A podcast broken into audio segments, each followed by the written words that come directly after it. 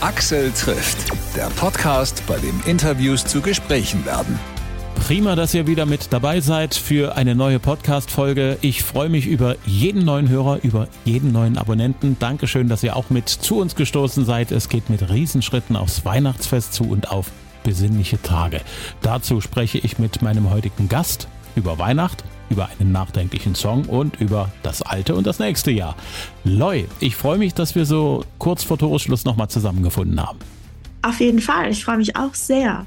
Ich habe gerade kurz bevor wir ins Gespräch treten konnten, nochmal fix ein bisschen rumgegoogelt, ob es ein bisschen was Neues gibt von dir, was ich noch gar nicht weiß. Und ich habe festgestellt, wenn man Loi googelt, weißt du, was man da gleich neben dir auch findet? Letter of Intent. Ja! Letter of Eine unverbindliche ja. Absichtserklärung zwischen zwei oder mehreren Vertragspartnern, in dem die Vertragsparteien bestätigen, dass sie in Verhandlungen über einen Vertragsabschluss stehen, bildet in der Regel die Grundlage für den anschließenden Vertrag, aber begründet keinen Rechtsanspruch. Ja. du googelst dich also auch selbst, ja? Wenn du das weißt. Ähm, ja, natürlich. Also ich glaube, gerade so am Anfang, auch so, als ich nach so einem Namen gesucht habe, weil Loy ist ja jetzt nicht mein richtiger Name, ähm, hat man dann schon auch mal Loy einfach eingegeben. Und da das erste, was ankam, war A Letter of Intent. Ich glaube, ich habe mal geschaut, ganz am Anfang, ob es den Namen denn schon gibt. So, ob der nicht schon irgendwie vergeben ist.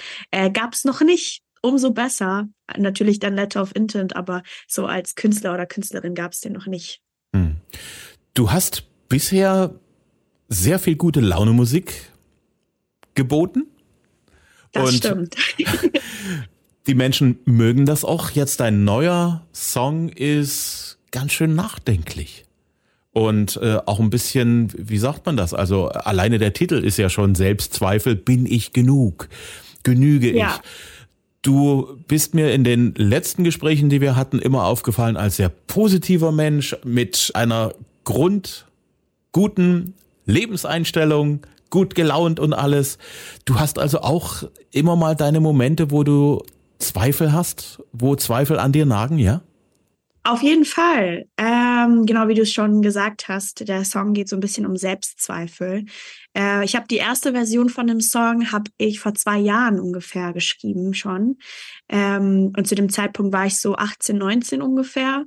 Und das gerade da war es irgendwie auch so ein so eine Situation, wo alles irgendwie auf einmal war.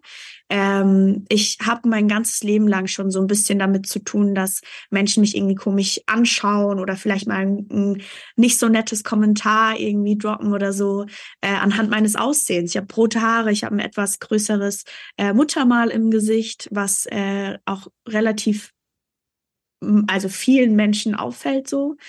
Ähm, und das wurde nicht immer so als normal gesehen irgendwie. Ähm, und klar, ich war dann auch 2017 bei The Voice und ähm, man ist irgendwie, man ist in der Öffentlichkeit und ganz viele Menschen sprechen irgendwie über einen. Und ähm, teilweise waren da natürlich dann auch irgendwie negative Sachen dabei. Und ich glaube, äh, in so einem jungen Alter dass so, dass man sehr viel negative Kommentare oder so bekommt, ähm, kann nicht so einfach sein.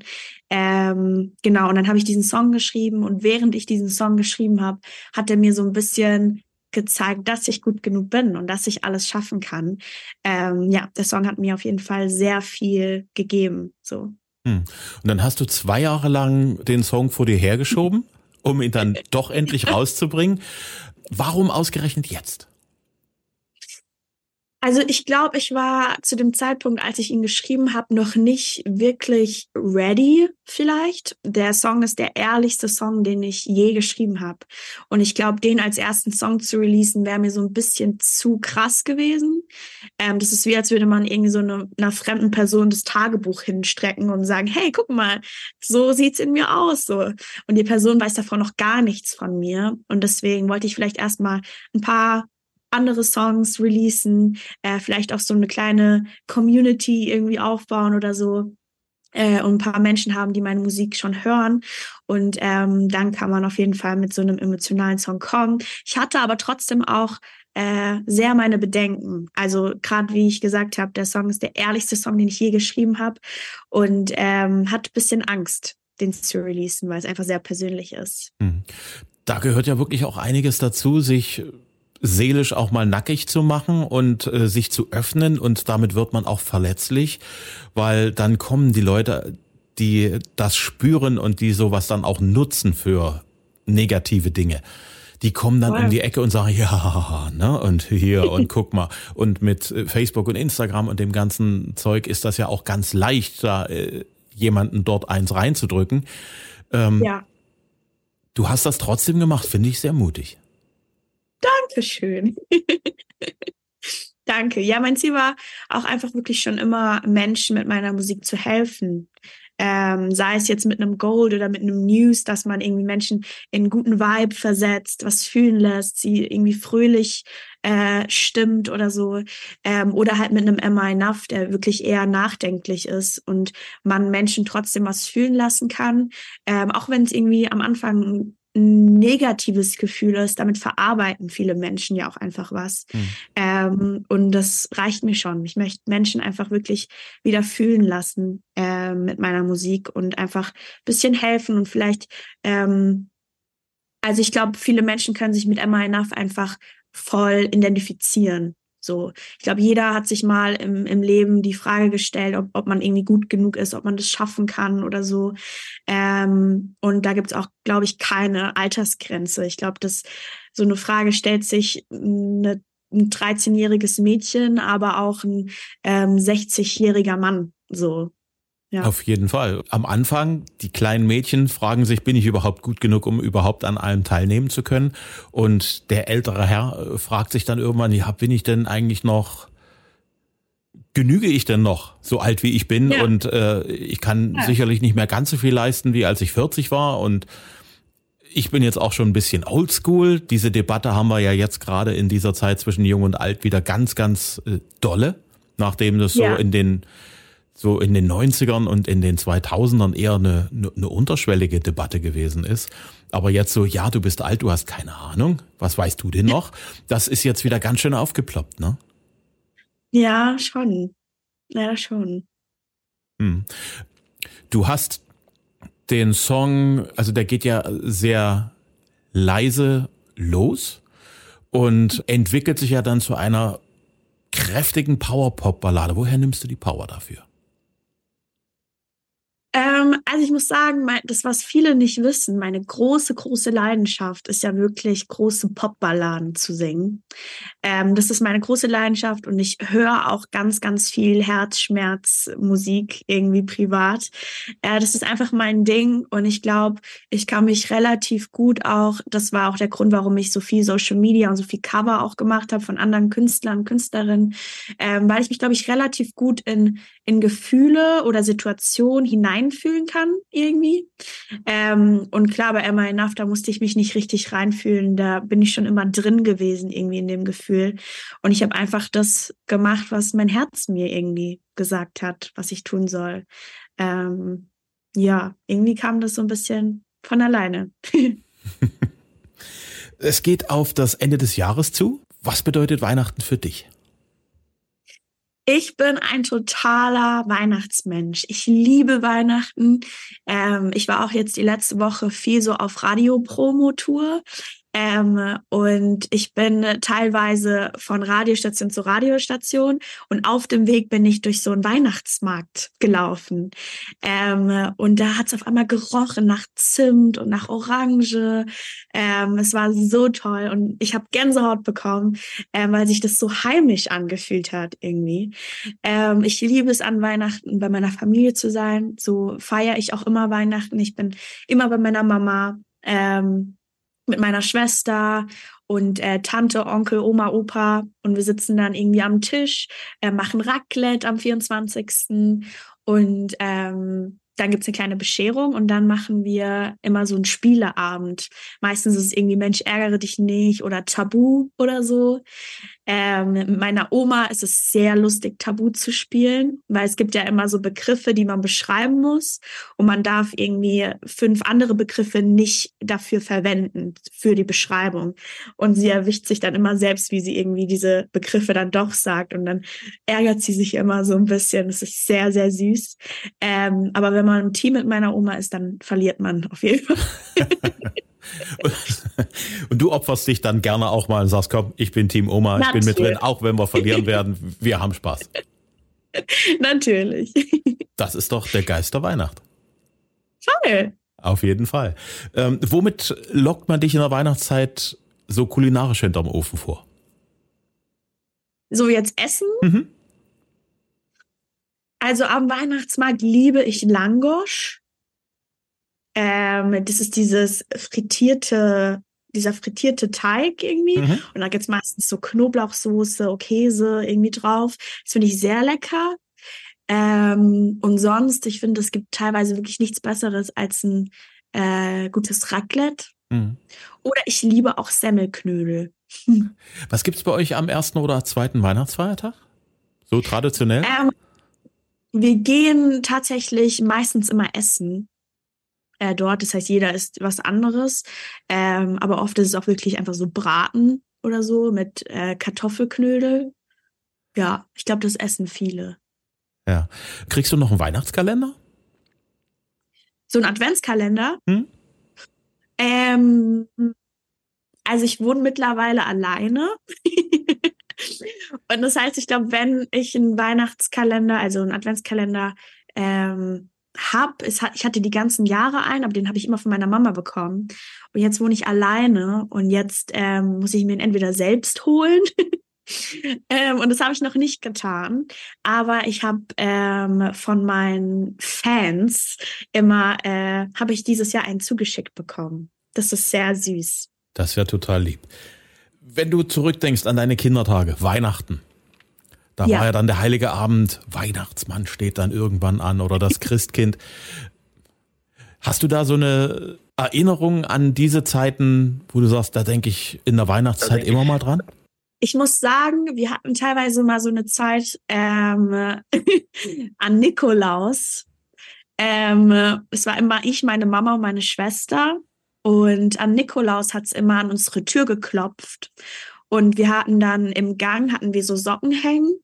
Und entweder es war halt dann was drin oder dieser Knecht Ruprecht oder so kommt, äh, wenn man nicht artig war.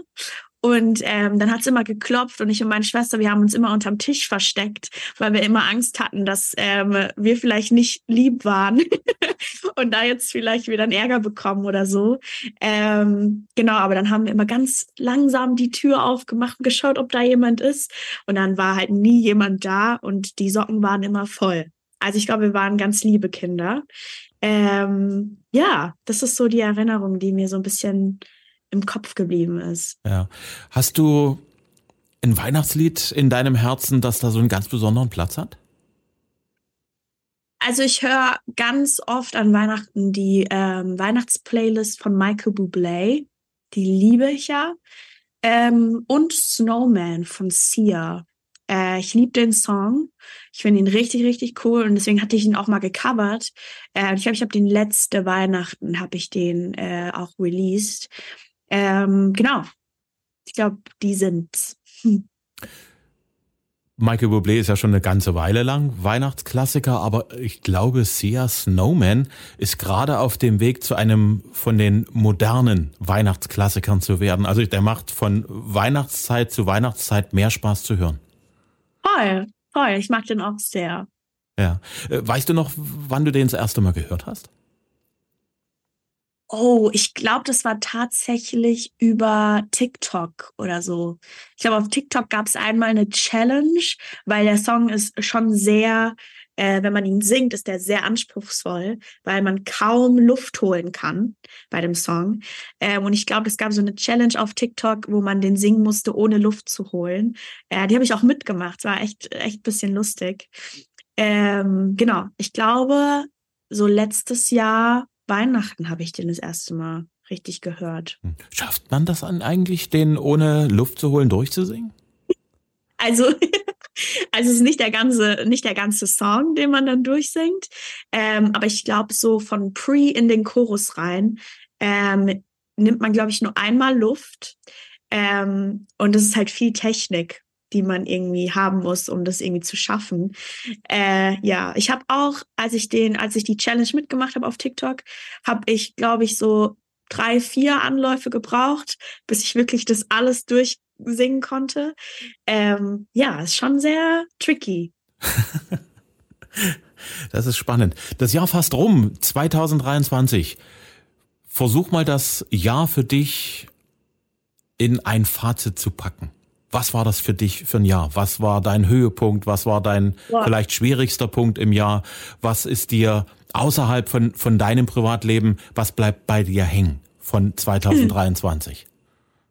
Es ist so, so viel passiert in 2023 für mich. Ich würde sagen, das Jahr war eine krasse, krasse Schule.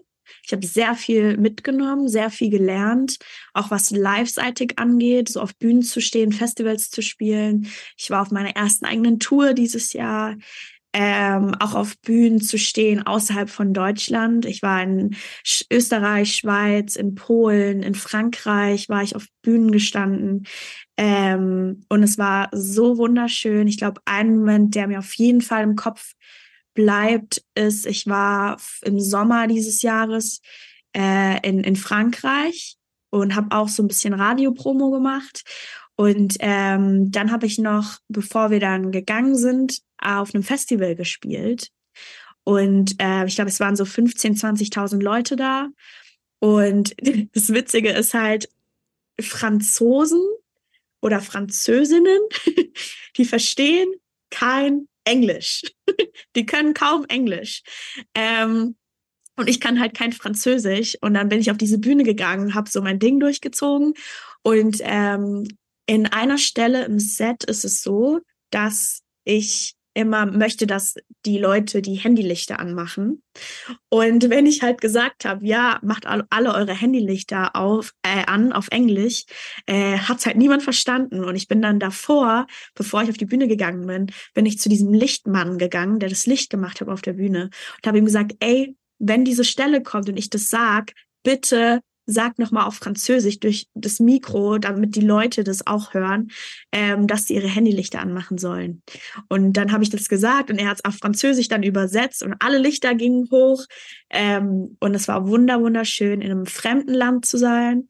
Ähm, wo alle deinen Text dann doch irgendwie kennen, gerade auch von Gold, ähm, und den dann mitsingen. Und es ist wirklich wunder wunderschön gewesen und eine krasse Erfahrung. Ähm, und ich hoffe, dass das auch gerade dann 2024 vielleicht ein bisschen mehr noch wird. Ähm, ja, da würde ich mich sehr freuen. Hm. Noch haben wir 2023. Die, ja. Der letzte Monat steht praktisch vor der Tür. Was steht an bei dir für den Rest des Jahres? Musst du noch auftreten? Wo bist du Silvester? Wo verbringst du den Wechsel ins neue Jahr? Also ich habe noch ähm, ein paar Shows, aber die sind eher so ein bisschen kleiner. Das ist jetzt nicht unbedingt ein Festival oder so. Ähm, ich habe ein paar Events, wo ich noch ein paar Songs spielen darf. Ähm, die ganzen großen Sachen sind relativ rum. Die waren alle jetzt im Sommer. Und sonst an Silvester bin ich in Stuttgart. Da ähm, darf ich auch, da habe ich wieder eine etwas größere Show. Ähm, das Set geht so eine halbe, dreiviertel Stunde ungefähr.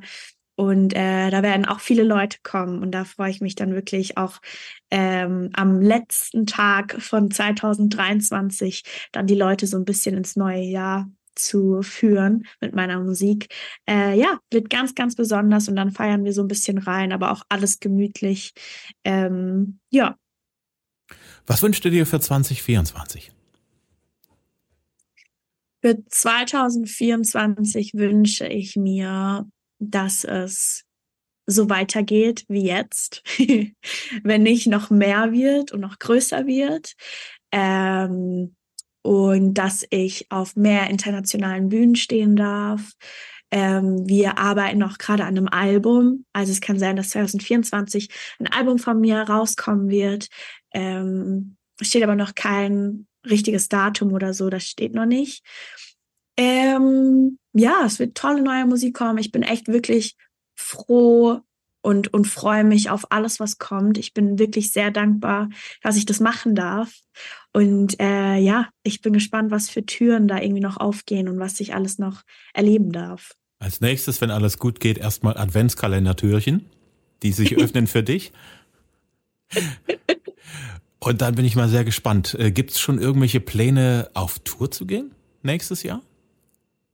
Ähm, noch nicht konkret. Also ich war jetzt ja im Oktober auf meiner ersten eigenen Tour. Ähm, es war super schön und jeder, der mich kennt, weiß, ich liebe Touren.